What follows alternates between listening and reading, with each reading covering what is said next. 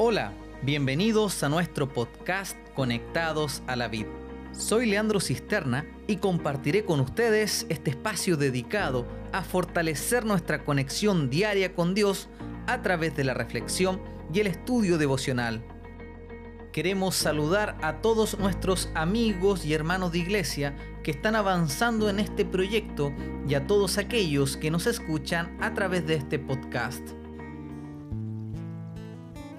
El capítulo de hoy lleva por título Una permanencia más profunda.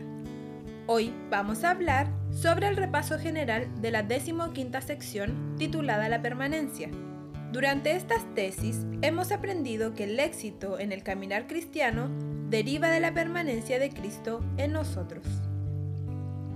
El texto bíblico de hoy se encuentra en Salmos 91, versículo 1, y dice lo siguiente. El que habita al abrigo del Altísimo morará bajo la sombra del Omnipotente. A continuación compartiremos unas lecciones interesantes. Durante los últimos días hemos profundizado en una de las verdades fundamentales del cristianismo. Esta es la permanencia. El texto bíblico por excelencia es el capítulo 15 del Evangelio de Juan. Leamos los versículos 4 y 5 detenidamente. Permaneced en mí y yo en vosotros. Como el pámpano no puede llevar fruto por sí mismo si no permanece en la vid, así tampoco vosotros si no permanecéis en mí. Yo soy la vid, vosotros los pámpanos. El que permanece en mí y yo en él, éste lleva mucho fruto, porque separados de mí, nada podéis hacer. Porque el Señor Jesús dijo, permaneced en mí y yo en vosotros. ¿Está siendo redundante? ¿Es posible permanecer en Él y que Él no permanezca en nosotros? La respuesta es sí. En la Biblia encontramos dos tipos de permanencia. En primer lugar, tenemos la relación permanente, que se adquiere a través de una relación diaria con Jesús.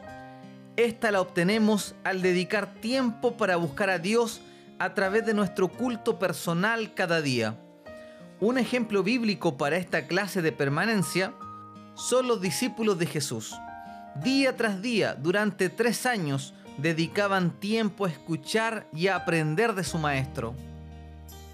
La otra clase de permanencia a la que Cristo se refería con yo en vosotros es una experiencia más profunda a la cual Dios desea llevarnos. Esta se conoce como la dependencia permanente y se adquiere a través de nuestra dependencia constante y continua en Jesús. Esta la obtenemos momento tras momento mientras fijamos la mirada en Jesús. Un ejemplo para describir esta segunda clase de permanencia es la experiencia de Pedro caminando en el agua que hemos analizado en podcast anteriores. Es muy importante que identifiquemos estos dos tipos de permanencia, porque es posible tener una relación permanente, pero sin una dependencia permanente.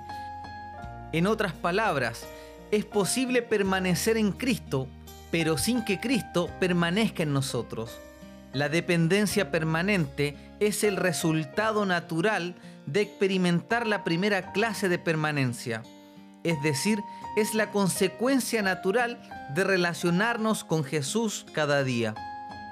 Una de las realidades más tristes que experimenta un cristiano es que puedes dedicar tiempo a buscar a Cristo cada día, a estudiar su palabra e incluso pasar tiempo en oración y aún así caer y fracasar.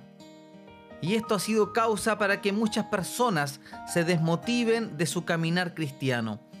Pero no debemos desanimarnos. La hermana White en la Review and del 12 de mayo de 1896 escribió, Si aquel que diariamente comulga con Dios yerra en el camino, si por un momento deja de mirar resueltamente a Jesús, no es porque peca premeditadamente, porque cuando ve su error, se toma de nuevo y fija sus ojos en Cristo, y el hecho de que haya errado no lo hace menos amado al corazón de Dios. Qué interesante es esta cita. El amor del Padre no se termina cuando caemos. Y aquí debemos aclarar un concepto importante. Usted puede estar en el transcurso de una relación con Dios y tener un pecado en su vida, pero tarde o temprano uno de ellos se irá. Puede ser el pecado en tu vida o también puede ser la relación con Dios. No hay forma que el pecado continúe reinando en la vida de aquel que permanece en Cristo. A medida que nos relacionamos con Dios día tras día, nuestra dependencia en su fortaleza irá incrementando. Iremos aprendiendo a dejarlo permanecer en nosotros y permitirle vivir su vida en nuestras vidas. El capítulo 7 del Camino a Cristo lo expresa de la siguiente forma.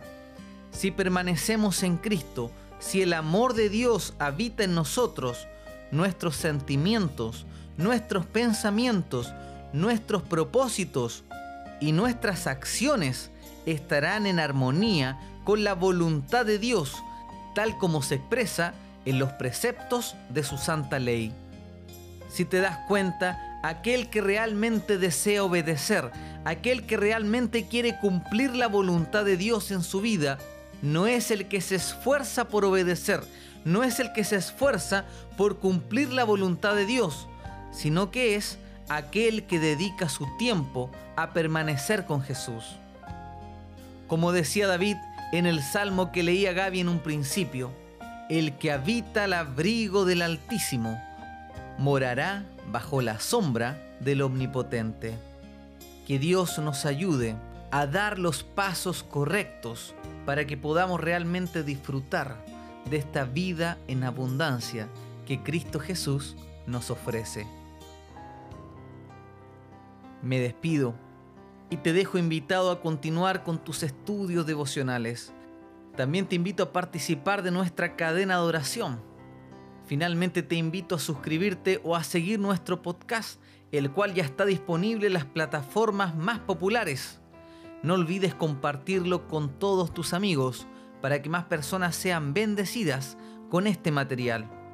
Y nos encontramos nuevamente mañana para el repaso de la tesis número 75, con la cual damos inicio a una nueva sección titulada La testificación.